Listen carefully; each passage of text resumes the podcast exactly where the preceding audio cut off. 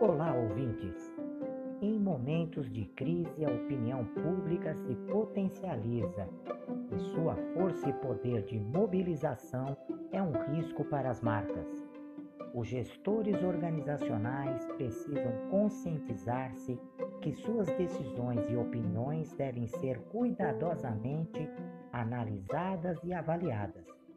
Ações equivocadas se transformam rapidamente em atitudes negativas contra a marca e perduram por longo tempo na memória dos diversos públicos que a empresa se relaciona. Durante uma crise, qualquer assunto polêmico vira objeto de discussão.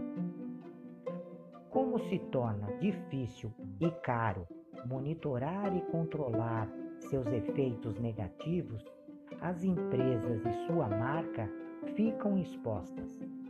Os efeitos imediatos são geralmente a queda nas vendas e, a longo prazo, a rejeição em relação à marca. Existem quatro atitudes que as empresas devem tomar em relação à opinião pública e que ficam mais necessárias em momentos de crise. Primeiro, acompanhar as manifestações espontâneas dos diversos públicos que a empresa se relaciona, nos pontos de contato como sites, blogs, redes sociais, call center, ponto de venda físico, entre muitos outros.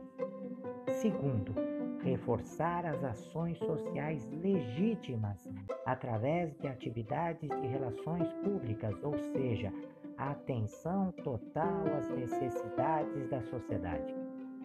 Terceiro, adaptar as estratégias organizacionais de produto, precificação, comercialização e comunicação e também um modelo de gestão com o objetivo de colaborar contra os efeitos negativos da crise, isto é, agir com responsabilidade. Quarto, ser absolutamente ético. Esta atitude deve permear todos os colaboradores da empresa, parceiros e terceiros. Lembrando que a pior atitude de uma empresa é a omissão. Não agir também tem o seu efeito negativo. Meu nome é Luiz Cláudio Zenoni, sou professor e consultor de empresas. Até o próximo podcast.